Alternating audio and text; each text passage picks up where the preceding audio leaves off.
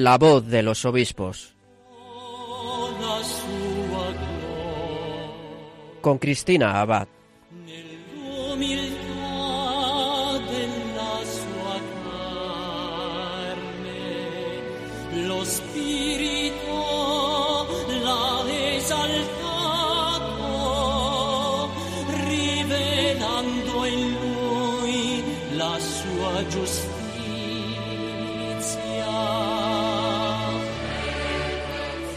Buenas noches, querida familia de Radio María. Desde nuestra emisora les saluda Cristina Abad en este nuevo programa de La Voz de los Obispos. Un domingo más seguimos profundizando en el testimonio de nuestros obispos, en sus enseñanzas y esta noche vamos a viajar hasta el sur. Nos vamos a ir hasta Andalucía, donde en la diócesis de Asidonia, Jerez, nos espera su obispo, Monseñor José Mazuelos Pérez, quien como médico y experto en moral y en bioética nos hablará, entre otras cosas, sobre algunos temas de interés actual en relación a la medicina y al cuidado de los enfermos.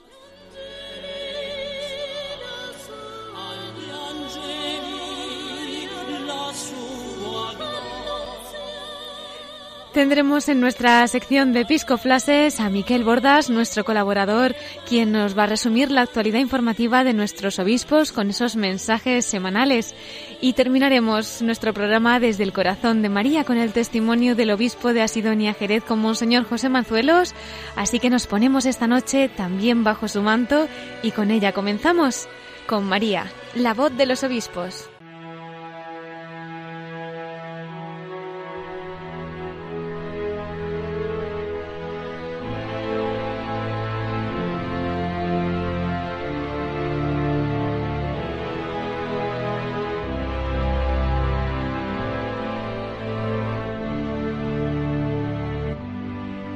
Queridos oyentes de Radio María, hoy tenemos el honor de tener con nosotros al obispo de Asidonia Jerez, a Monseñor José Mazuelos Pérez.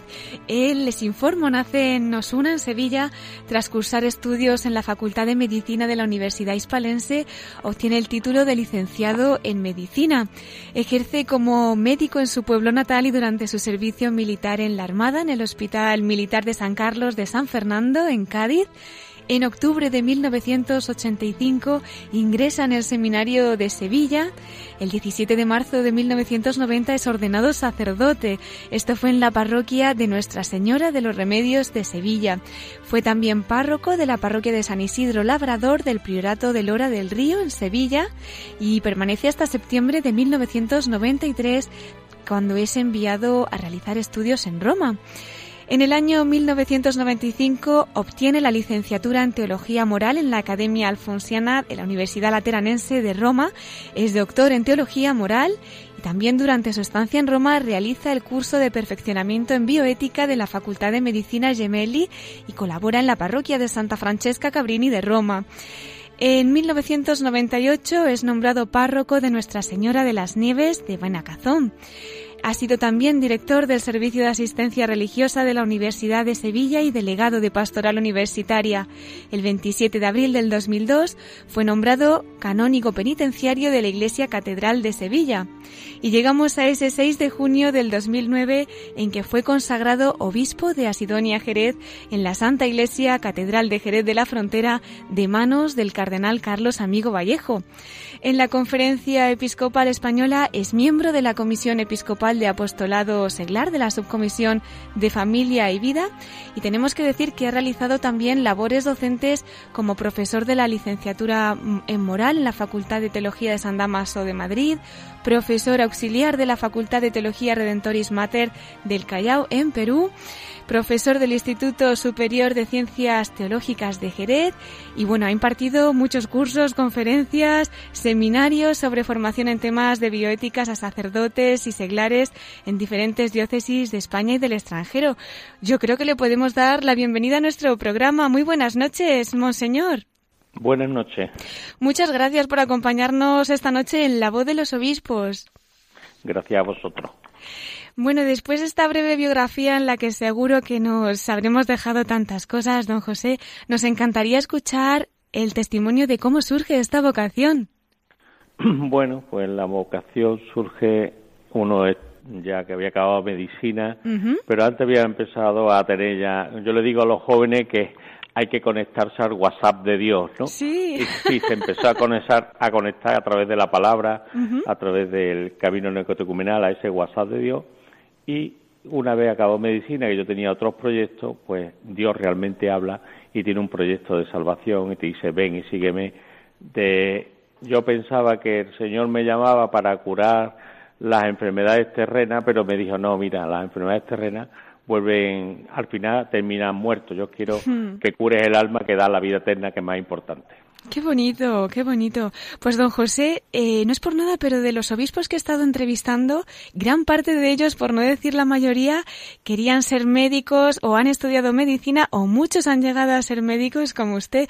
Qué bonito eso que dice, ¿no? Que va todavía más allá y siguen siendo médicos, pero ya del alma, algo todavía más excelente.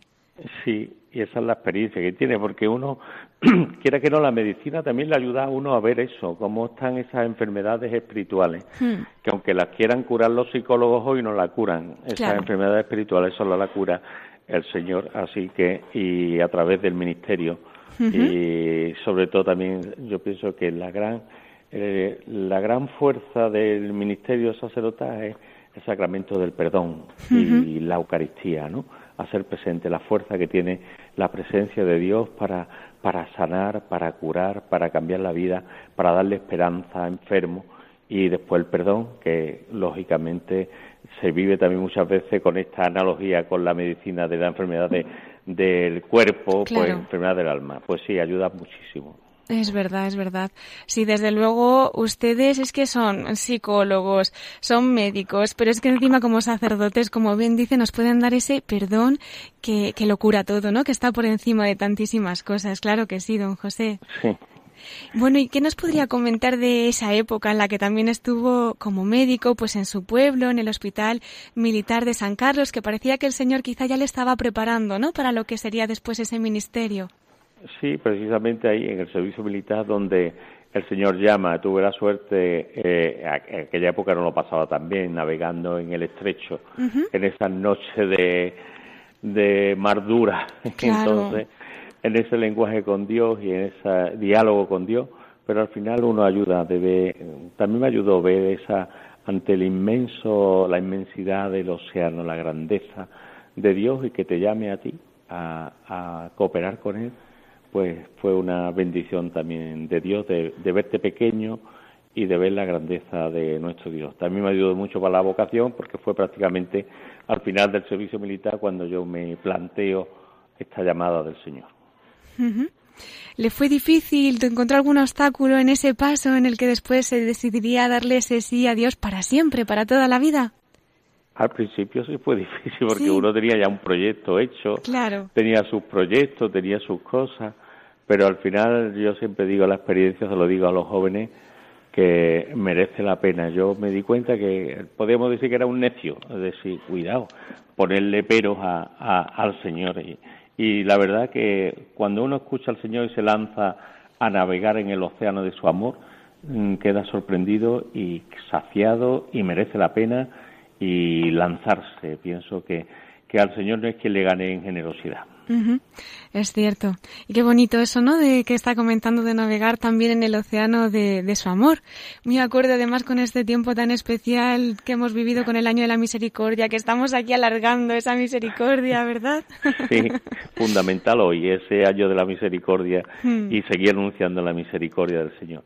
Porque son tantas personas que, que se han alejado de la iglesia y demás y le tenemos que decir, oye, que la casa del Padre está abierta, que podéis retornar, que volváis, que el Señor está esperando para curar las heridas como eh, buen samaritano. Así que también animar a la gente, a aquellos que están un poco más alejados, pues que bueno, que siempre las puertas de la casa del Padre están abiertas.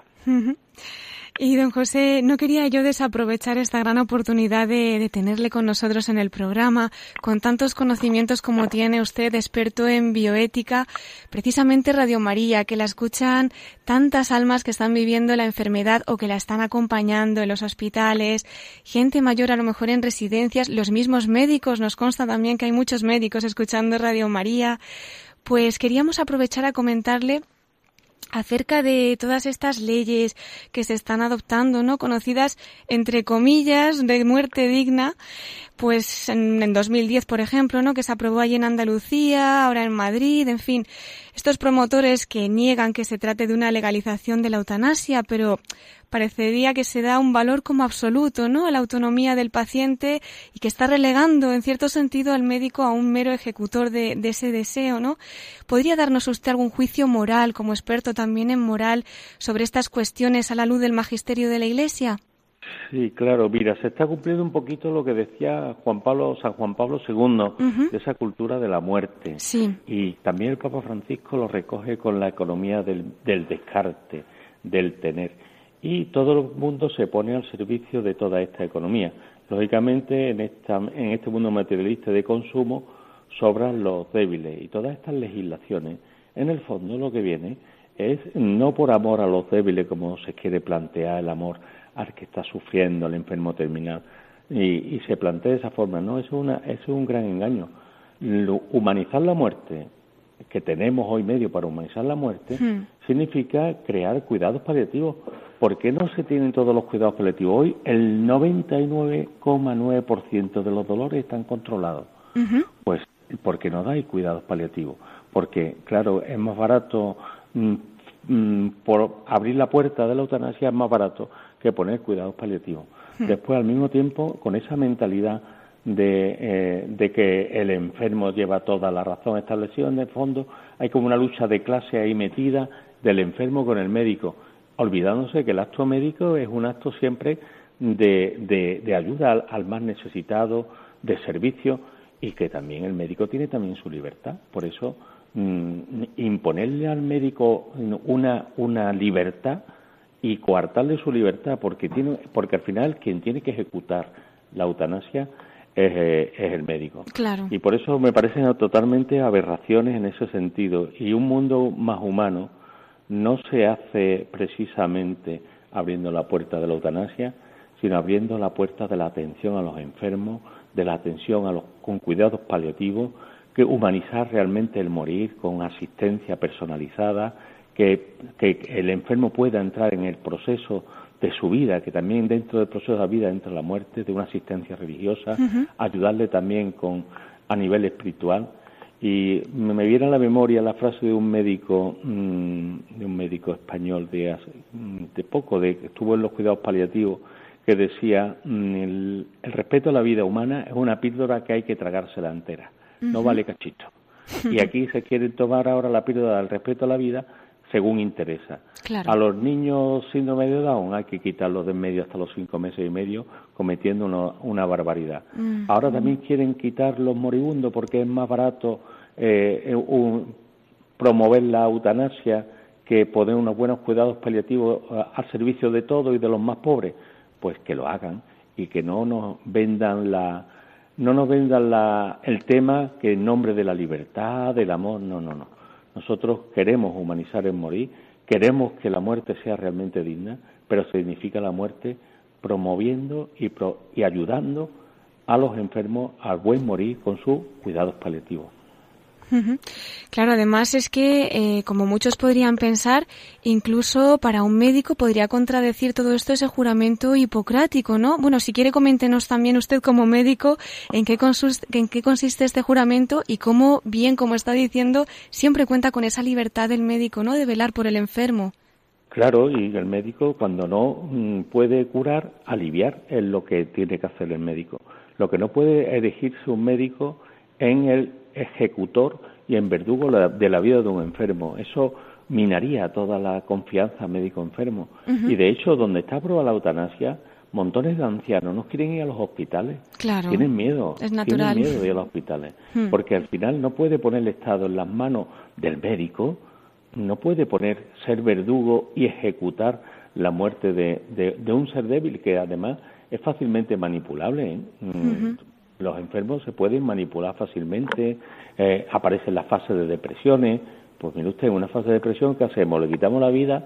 No, ayudémoslo a superar. Porque también se da cuando las personas tienen enfermedades terminales, tienen cáncer, se dan depresiones y todos sabemos que una depresión no es precisamente una persona que pide yo quiero seguir viviendo. La depresión está considerada una hmm. enfermedad. Efectivamente. en nombre de la libertad tenemos que eliminar a los depresivos. Bueno, pues yo pienso que, que esto es serio y al final siempre los más pobres, los más necesitados, los, los ancianos, los enfermos, ellos van a ser las víctimas siempre. Es cierto. Es cierto. En este sentido, don José, se me estaba pasando por la cabeza, podríamos valorar también ese caso contrario en el que se está hablando de una voluntad anticipada, en el que una persona decide antes de pasar por esa enfermedad y por otro lado, cuando está en la enfermedad, como bien nos ha comentado, por esa visita de un capellán o por la gracia de Dios pudiera, sin embargo, encontrarse con que Dios le ha deparado un encuentro con él diferente y los familiares o quien fuera, pues con esa voluntad anticipada previa, pudieran intervenir de manera que estuvieran ahí cortando la gracia también. Claro, es que la voluntad anticipada, eh, ese es el problema. Uno puede pensar muchas cosas, pero cuando llega el momento, eh, tener totalmente eh, cambiar. si, si incluso eh, los testamentos se, se, cambian y no tienen valor muchos testamentos.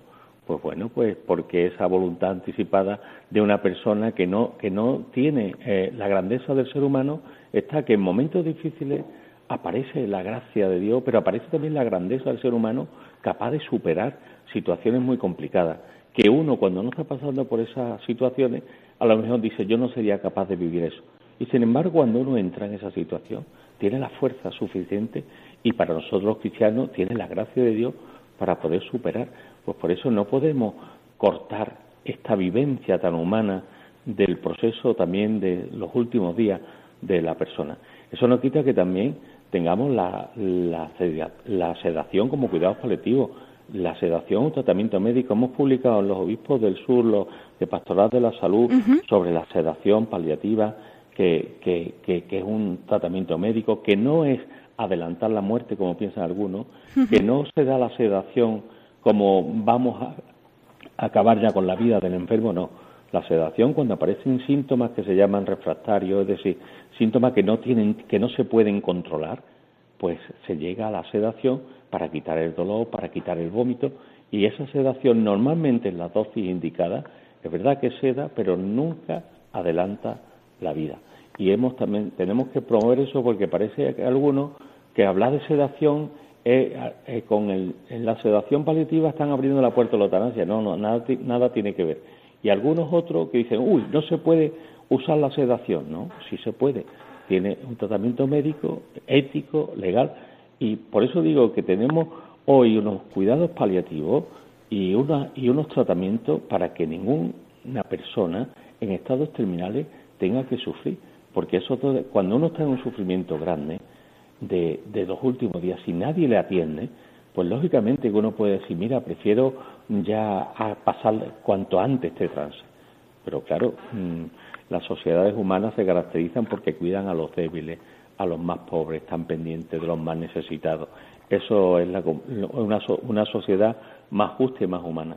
Ahora, si estamos en la sociedad del descarte, pues bueno, pues nosotros no podemos, alimentar esta cultura de la muerte y esta sociedad del descarte, como dice, y del tener, como dice el Papa Francisco. Es verdad. Yo creo, don José, que al menos escuchándole, pues los jóvenes o quien se esté planteando realizar medicina todavía puede tener esperanza, ¿no? Porque hoy en día no son pocos los que hablando de estos temas, eh, yo lo he escuchado al menos, no me he planteado enfermería o me he planteado, pero claro, es tan difícil, son tantos obstáculos los que saben que, que se van a encontrar y en muchos casos luchando contra su propia conciencia y sobrevivir para comer ante un trabajo, ¿no? ¿Qué les diría usted a todas estas personas? Bueno, que hay que tirar adelante, que tenemos que tener los resortes legales que tenemos en una democracia, la objeción de ciencia y de conciencia, que no nos olvidemos, que está también la objeción de ciencia y de conciencia, que hay que seguir. Y eso nos ampara. Y después también el amor a los más débiles, a los más necesitados y a los enfermos no nos puede llevar a tirar toalla. Necesitamos médicos, eh, personal sanitario, ATS, necesitamos cristianos, porque al final Mm, como pasa en, los sitios donde está ah, legalizada la eutanasia, después la gente van a buscar los hospitales católicos porque saben que lo van a cuidar bien hmm. y porque saben que le van a respetar hmm. su dignidad y su vida. Es verdad, incluso en el trato, ¿verdad? A veces que poco hace una sonrisa, por ejemplo, y con esa caridad que sabe siempre pues un cristiano que lo está haciendo por Cristo y en Cristo, ¿no? Las personas cuánto lo agradecen. Así es, eh, Dios está de parte de la vida y por eso la defensa de la vida, decía San Juan Pablo II, vencerá. Podemos perder alguna batalla, pero la guerra final está de parte de la verdad, de la vida y del amor. Así que animo a tantos a, a luchar, merece la pena. Merece la pena. Estoy viendo ahora mismo, don José, uno de esos artículos que conferencia, esta es una conferencia que impartió la Iglesia Luz para la Bioética y escuchándole qué alegría ver pues cómo la Iglesia como madre, ¿no? Y con pues nos puede también iluminar en todas estas cosas y hacer tanto bien, como dice, porque hace falta que haya personas que, que puedan luchar y que puedan estar haciendo bien en todos estos lugares. Sí, mira, es que la, la biotecnología es uno de los grandes poderes económicos que hay y detrás de mucho, de muchas decisiones que se hacen hay que buscar ese capitalismo salvaje y hmm. esa industria de la biotecnología, que no es una biotecnología al servicio del hombre, no, sino una biotecnología que le interesa un hombre del deseo para ella después proporcionarle todo lo que desee y una biotecnología al servicio del consumo y de la ganancia de dinero. Frente a eso nosotros decimos, no, es verdad que la investigación médica, los avances médicos, la biotecnología, pero al servicio del hombre y de todos los hombres, no del hombre que tiene, no, del hombre y de todos los hombres. Todos tienen derecho a recibir los avances de la medicina y no excluir a uno o, a algunas personas estar sometidas a todo el poder biotecnológico. Ah, se me viene a la cabeza ahora otro tema actual de las madres de alquiler. Es una mm. barbaridad. Pero al final esas mujeres ahí son explotadas porque al final ¿quién va a ser madre de alquiler? La que necesita dinero. Mm, y ahí eso explota. Pero claro, aquí interesa todo entra, la vida entra como más del consumo, se cosifica la persona humana y, y, eso es lo que le interesa a esta mentalidad de la biotecnología. Por eso necesitamos esa iglesia que sea luz y por eso siempre el magisterio ha sido luz, lo fue San Juan Pablo II con el Evangelium Vitae, lo fue Benedicto XVI, lo es ahora el Papa Francisco, y nosotros todos tenemos que ser esa luz para iluminar frente a esta oscuridad de la cultura de la muerte, de si hay esperanza, merece la pena, y nosotros tenemos que buscar un avance tecnológico y una biomedicina al servicio de todo y especialmente de los más necesitados. Pues da gusto escucharle. Se nos queda como siempre el tiempo corto. Nos habla como médico y sobre todo como obispo. Don José, yo mm, me gustaría incluso pues invitarle a otros programas porque este campo es tan amplio y tan bonito que se nos quedarían muchos asuntos pendientes. Pero al ser la primera vez que le invitamos a la voz de los obispos, nos gustaría que también nos acercara un poquito a lo que es su realidad diocesana. Pues cómo está allí el clero, seminaristas o realidades eclesiales a grandes rasgos para que nuestros oyentes puedan acercarse a la diócesis de Asidonia Jerez y, y conocer un poquito lo que se está viviendo desde allí. Bueno, pues yo tengo, siempre digo que tengo la suerte de estar en la diócesis, que gracias a Dios tiene un clero estupendo y maravilloso. Somos muy poquitos, pero hay un, mucho clero joven con muchas ganas, muy metido en la evangelización, muy entregado, dispuesto a darlo todo, y eso es una bendición de Dios. Yo siempre digo, le doy gracias a Dios por el clero que tengo, dentro de esta diócesis lleno de esperanza y se están abriendo pequeñas esperanzas. Es verdad que hemos pasado una cierta crisis con el seminario y demás, pero bueno, ya empieza otra vez a, la lucecita de esperanza. Para el próximo año ya tenemos cinco seminaristas. Enhorabuena, qué bendición. Y después está también el seminario menor, que va también creciendo. Ya para el próximo curso ya hay doce. Qué maravilla. Bueno, pues poco a poco se va viendo, se está trabajando muy bien la familia, la delegación de, de juventud, de catequesis, de enseñanza. Bueno, eh, equipo joven y yo pienso que pronto dará su fruto. Sin duda, seguro, seguro. eh, nos ha hablado de la familia, ¿no? Usted también como miembro, ¿no? De esa Comisión Episcopal de Apostolado Seglar, de la Subcomisión de Familia y Vida. ¿Cuál piensa que es ahora mismo la necesidad más actual en las familias que están sufriendo tantísimo, ¿no? Por tantas cosas. Eh, hay que atender mucho a la familia. Yo pienso que hay familias jóvenes que tienen niños que tienen una gran demanda de ser escuchada, de ser orientada. Y pienso que la Iglesia, eh, como nos ha recordado el Papa Francisco, tenemos que acudir a ella, alimentarle, fomentarle, para que puedan ir creciendo en el amor, para que puedan ser ese referente eh, de luz en medio de esta sociedad. Yo siempre digo a los jóvenes, digo que, que para Litrona la de los romanos y para el sexo el de los corintios, pero que al final apareció la familia cristiana, la virginidad y el celibato, que al final es la encarnación de la verdad y del amor y enamoró también al imperio romano y a los corintios. Qué bonito. Así que quizás estamos llamados también ahora a esa familia cristiana que se luzca con fuerza. Y que no se engañen, decía hace poco una conferencia que la familia cristiana no es la familia tradicional, porque lo dice el Papa en Amor y Leticia. Ha habido familia tradicional que puede tener elementos culturales que no tienen nada que ver con la familia cristiana. Y aquí hay mucha confusión, quieren meter mucha confusión identificando familia cristiana con la familia tradicional. Es verdad que ha habido mucha familia tradicional aquí muy cristiana, pero también es verdad que ha habido familias tradicionales que no han sido cristianas y, y, nos las quieren sacar como familia cristiana. Hmm. La familia cristiana, el Papa la define perfectamente en Amor y Leticia. Benedicto XVI habló también de ella y Familiares Consorcios es un modelo de la familia cristiana al cual tenemos que ayudar a tantas familias a vivir, porque eso pienso es lo que va a enamorar al mundo, como enamoró en el Imperio Romano esa familia cristiana y esa vivencia también de la virginidad y del celibato. Pues pidamos, pidamos que haya muchas familias que enamoren al mundo y que el mundo se enamore más de Cristo. Don José, y para la familia de Radio María, ¿qué nos podría decir? ¿Nos deja un mensaje especial? Bueno, la familia de Radio María seguir trabajando. Soy consciente de que hacéis tanto bien a tantas personas y sobre todo, como decía, a tantos enfermos a los cuales les envío yo un, un saludo y ánimo. Sé que también alguna monjita de clausura enferma mayor que está postrada en la cama habéis sido consuelo tantas veces de ella y, le habéis hecho tanto bien cuando he visitado algún convento. Así que también me dirijo de forma especial a esas hermanas que están postradas en, la cruz de la enfermedad y para darle ánimo, para que sigan rezando, que ese sufrimiento, esa enfermedad es redentor, es corredentor, ayuda también a, la, a la redención de Cristo, que se suben con Cristo a esa cruz para que sea también fructífero su sufrimiento y su postración. Pues les vamos a encomendar también nosotros desde aquí y probablemente los oyentes que estén escuchándonos estarán uniéndose en esa, en esa oración. Don José, eh, nos queríamos, bueno, queríamos invitarle también a la sección que tenemos especial dedicada a la Virgen de la voz de los obispos desde el corazón de María. ¿Nos querría acompañar en unos minutos que pudiéramos volver con usted, don José? De acuerdo. Pues muchísimas gracias y no le despido, le emplazo para dentro de un poquito. De acuerdo. Hasta ahora, don José, muchísimas gracias por todo. Adiós.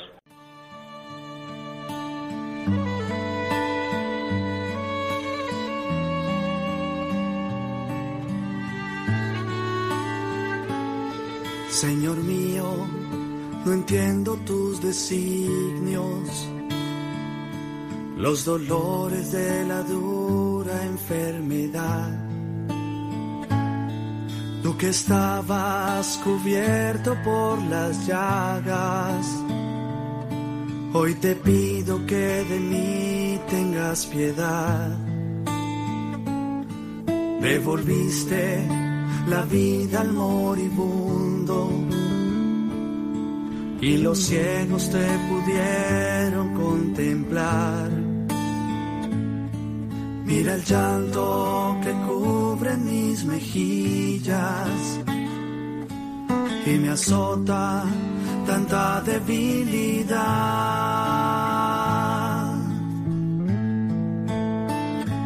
Sáname, mi Señor, por piedad, por amor, por los méritos de tus preciosas llagas Sáname, mi Señor, por piedad, por amor, y devuélvele la paz a mi alma.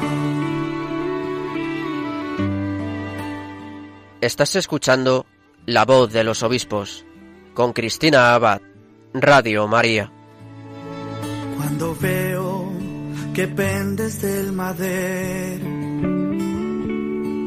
y tu sangre lo tiñe por amor. Siento que mis heridas son cobardes quejas ya no tienen razón. Hoy enfermo, Señor, voy a buscarte.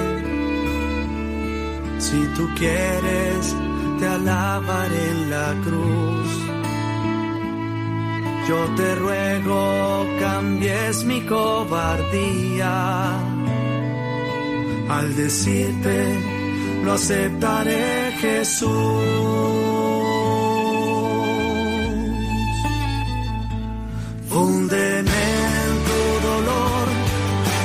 fuerza y valor. Sé que sufro, pero tú eres mi calma. Señor, una llama de amor que consuele el dolor de las almas.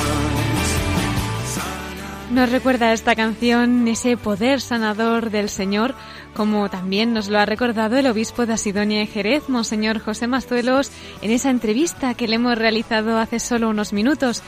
Él como obispo y como médico que es, pues nos ha comentado muchos aspectos sobre el médico, sobre el enfermo y todo desde el punto de vista de la bioética. Bueno, como siempre, si alguno se acaba de incorporar, ya sabe que puede encontrar esa entrevista en nuestros programas del podcast de nuestra web de Radio María. Solo tiene que entrar en la página web www.radiomaria.es y vamos a prepararnos ya para seguir escuchando los mensajes de nuestros prelados. Ya está con nosotros Miquel Bordas, así que damos paso a los episcoflases.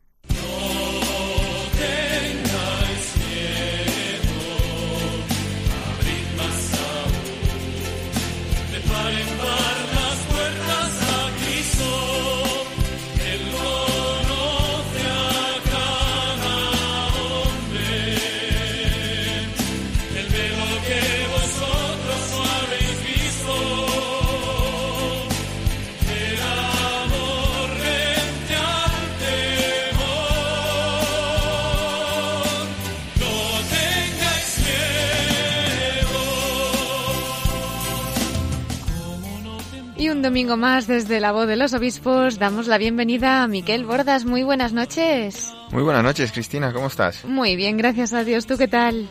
Encantado de estar aquí contigo y con toda nuestra audiencia, como siempre. Bueno, interesante esa entrevista de don José Mazuelos, ¿verdad?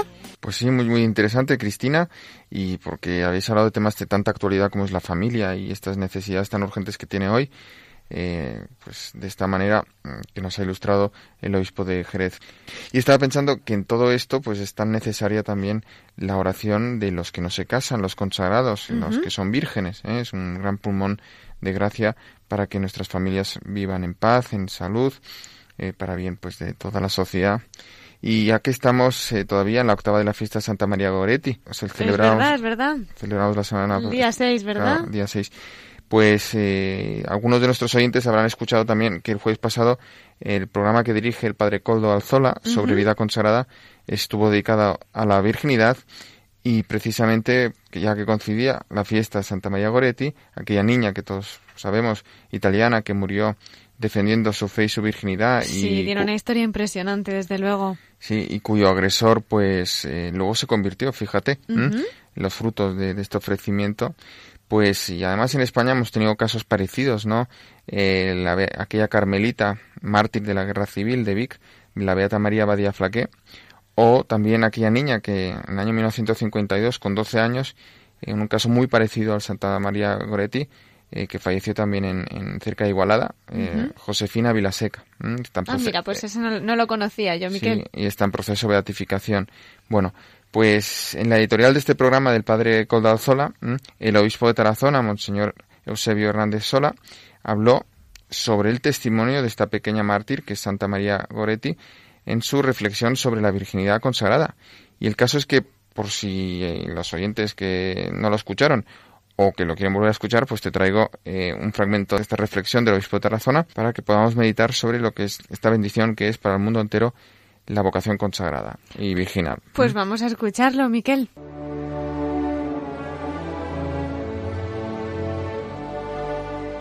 Hoy voy a hablar de la virginidad consagrada y precisamente la Iglesia recuerda a Santa María Goretti, una joven que por amor a Dios prefirió la muerte antes que perder su virginidad.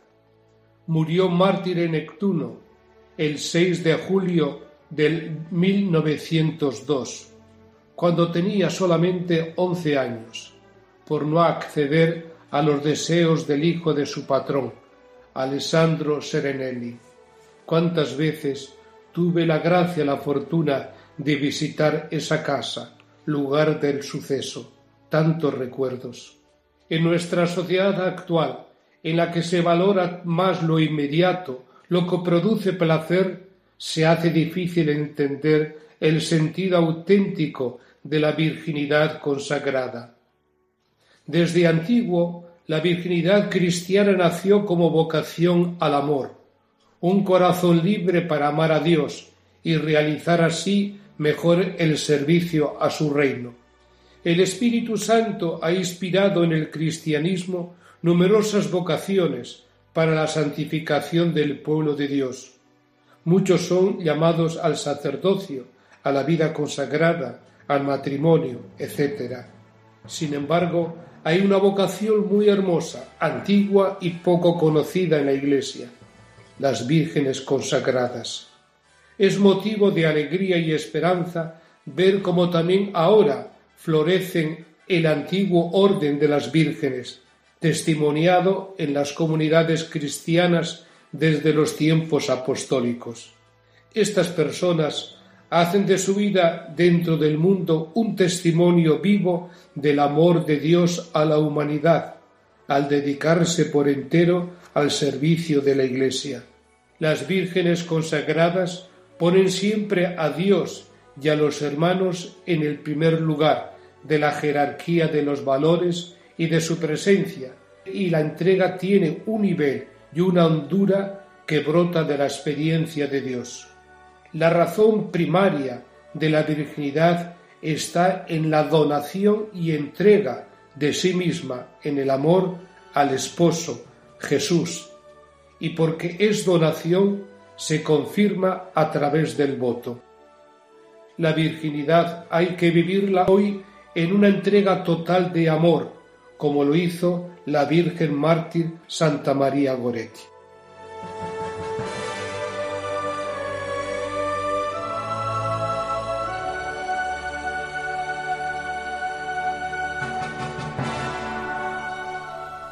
Le agradecemos al obispo Tarazona, Monseñor Eusebio Hernández Sola, pues esta reflexión. Y Cristina, eh, mientras la iba escuchando, me iba fijando también en la dulce música que la acompaña. ¿De dónde es? Pues precisamente es de la película de Santa María Goretti.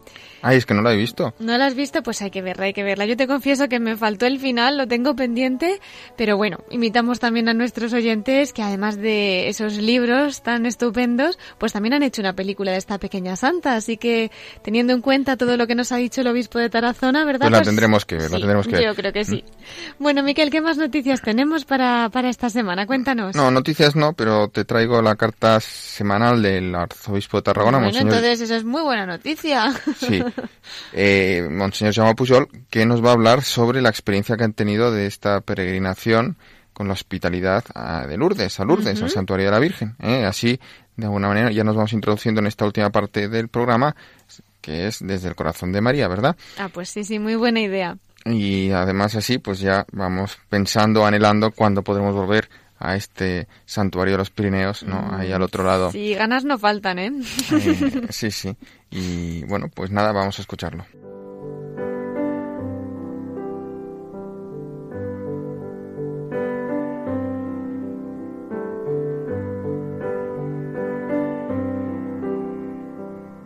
Un cordial saludo. Con ocasión de una peregrinación más de las innumerables que he hecho a Lourdes, me ha parecido adecuado reflexionar sobre estos lugares en los que la devoción popular se ha formado en torno a una manifestación de la Virgen María. En Lourdes todo comenzó en 1858, cuando Nuestra Señora se apareció a una sencilla adolescente de 14 años, Bernadette Soubirous, en una cueva natural a orillas del río Gab, en pleno corazón de los Pirineos, el paisaje verde y amable, la sencillez y humildad de la receptora de los mensajes todo habla allí de una fe proclamada con inocencia y sin jactancia como la de la Virgen misma en el Magnificat. La escena se ha repetido en otros enclaves en todo el mundo.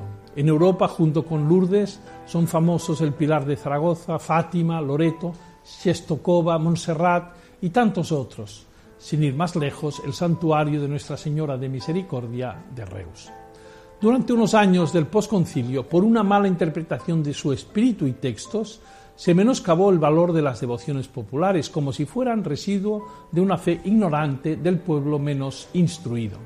No se tuvo en cuenta lo que los teólogos llaman el sensus fidei, es decir, lo que ha sido creído en todas partes desde siempre y por todos, según una de sus definiciones. La Iglesia tiene el deber de podar o rechazar de plano las creencias poco firmes de pretendidos fenómenos espirituales, pero también es su misión estar al lado del pueblo en aquellas devociones que se avienen con la fe y ayudan a amar a Dios, venerando las huellas de Jesucristo, la Virgen María o los santos. El 11 de febrero de este año 2017, el Papa Francisco adoptó una resolución significativa.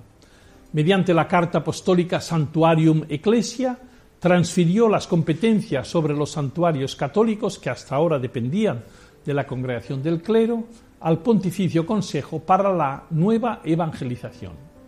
El mensaje es que los santuarios, cada uno con su espiritualidad propia, son instrumentos muy válidos para evangelizar dice el Papa Francisco, pueden ser verdadero refugio para encontrarse a uno mismo y para hallar la fuerza necesaria para la propia conversión.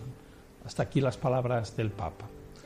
Con la proclamación de la palabra y los sacramentos, sobre todo de la Eucaristía y la penitencia, son escenarios donde puede abrirse paso la paz en corazones agitados.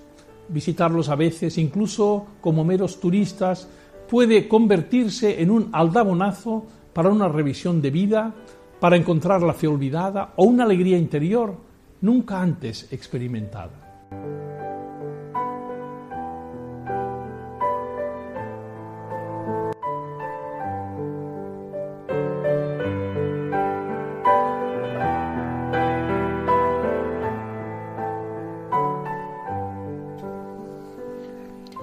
Bueno, Miquel, y después de escuchar este preciosísimo mensaje del arzobispo de Tarragona y de que tengamos todavía más ganas de ir a Lourdes, no sé si tienes alguna perla ya para finalizar esta intervención de hoy. Pues te voy a traer una perla, si me la pides, porque este miércoles 12 de julio se celebra la fiesta de San Ignacio Clemente Delgado Cebrián. ¿eh?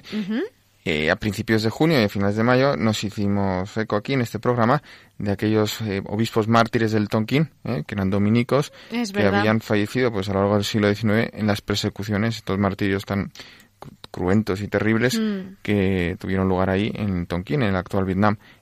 Pues vamos simplemente a referir hoy sobre esta persona, esta, esta figura del obispo Ignacio Clemente Delgado, eh, pues él mm, además bueno fue canonizado eh, junto a sus compañeros dominicos también eh, mártires durante el siglo XIX y en total eran 117 mártires de Vietnam que fueron beatificados mejor dicho canonizados por San Juan Pablo II el 19 de junio de 1988 bueno pues Ignacio Clemente nació en Vía Felice Zaragoza en el año 1762. Sus padres pronto profesó los dominicos de Calatayud, ahí en Aragón, y se ofreció para ir de misiones al Extremo Oriente. No volvería más. El viaje, la travesía duró casi un año, ¿eh? por el Atlántico, México y hasta el Pacífico, hasta llegar a Filipinas. Ahí se fue ordenado sacerdote y poco, unos años después, nombrado obispo por Pío VI, teniendo también solo 31 años. ¿eh? En, el año, ¿eh? en el año 1794. Eh, eso sí, pudo desarrollar su tarea pastoral con dificultades, pero durante un largo periodo, hasta 1838. ¿eh? Casi medio siglo de entrega, eh, con muchas conversiones, con grandes frutos, con vocaciones nativas, pero finalmente cuando arreció la, la, la persecución, eh, de lo que llaman el Nerón vietnamita, fue traicionado, encarcelado, y a esto pues mm, se cumplía lo que él había querido, ¿eh? porque había dicho que a gusto daré mi vida por Cristo. Fue enjaulado, expuesto en esta jaula al, bajo el sol, bajo el ardor del calor insoportable, y hasta que desfalleció y murió un 12 de julio de 1838. El Papa Gregorio XVI, que era el Papa de aquel momento, cuando se enteró lo que dijo, eh, dijo, todo lo soportó con increíble paciencia. Pues la perla que te voy a traer es precisamente, no es un texto suyo, no pero sí que es la oración colecta que eh, se podrá rezar en la misa antes de las lecturas precisamente este miércoles 12 de julio. Y dice así, Oh Dios, fuente y origen de toda paternidad, que hiciste fieles a la cruz de tu Hijo Jesucristo hasta la efusión de la sangre a San Ignacio y compañeros mártires. Concédenos por su intercesión propagar tu amor entre los hermanos para poder ser de verdad hijos tuyos por nuestro Señor Jesucristo. Bueno, Miquel, pues muchísimas gracias por todo, por esta perla. Y bueno, como yo siempre te invito a que te quedes con nosotros, que vamos a tener nuevamente al obispo de Asidonia Jerez, a don José Mazuelos, para que nos hable desde el corazón de María. Pues encantado me quedo aquí hasta el final.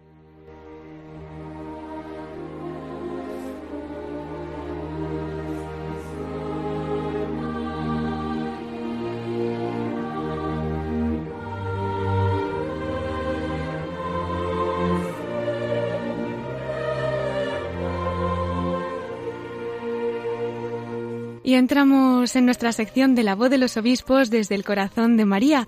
Hemos tenido al comienzo de nuestro programa al obispo de Jerez de la Frontera de la diócesis de Asidonia Jerez, a Monseñor José Mazuelos.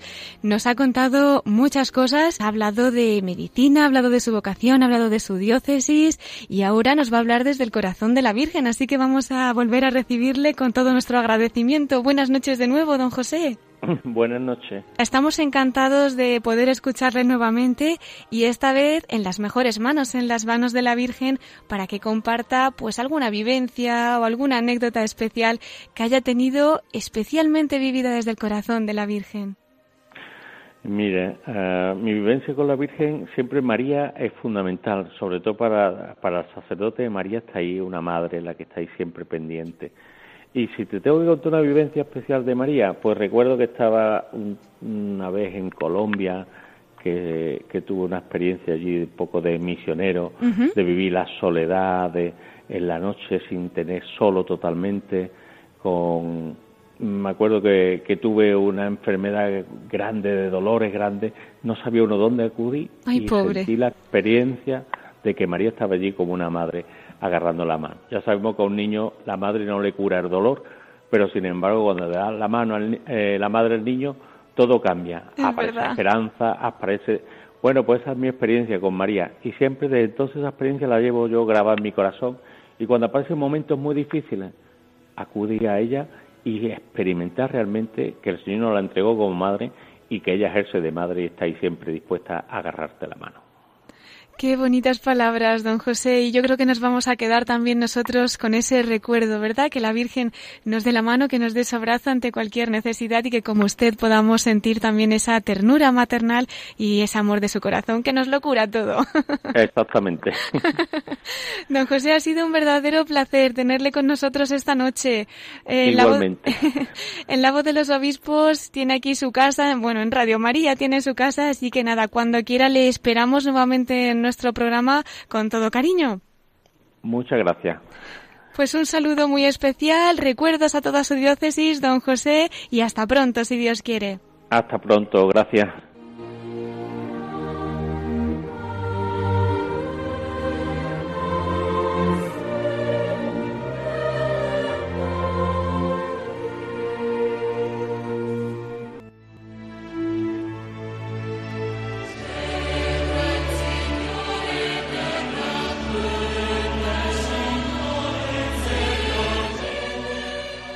Queridos oyentes, el tiempo pasa volando y tenemos que irnos despidiendo.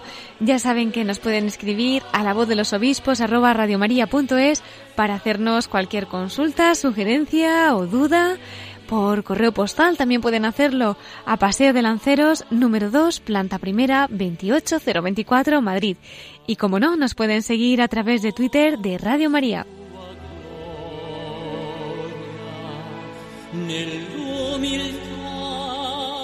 Damos las gracias particularmente al obispo de Asidonia, Jerez, a Monseñor José Mazuelos, que ha compartido esta noche el testimonio de su vocación como sacerdote, como obispo y como médico, y que además como experto en bioética nos ha ofrecido un juicio moral sobre cuestiones de medicina a la luz del magisterio de la Iglesia. Muchísimas gracias. A ti también, Miquel, que nos has informado de estos mensajes de nuestros obispos, de ese mensaje desde Lourdes y también de la aportación, ¿verdad?, al, al, programa de vida consagrada con ese testimonio de Santa María Goretti, del obispo de Tarazona. Muchas gracias. Muchas gracias a ti, Cristina, por tu buen hacer. Y muchas gracias a todos ustedes que un domingo más han estado con nosotros escuchando las voces de nuestros prelados. Que tengan una feliz noche y hasta dentro de siete días, ya saben, unos minutos más tarde de las nueve, en la voz de los obispos.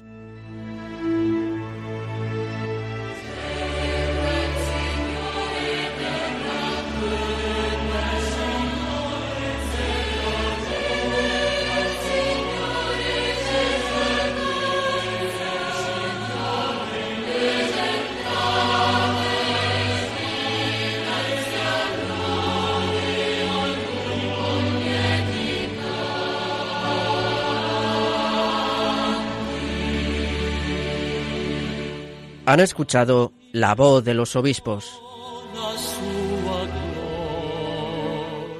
con Cristina Abad.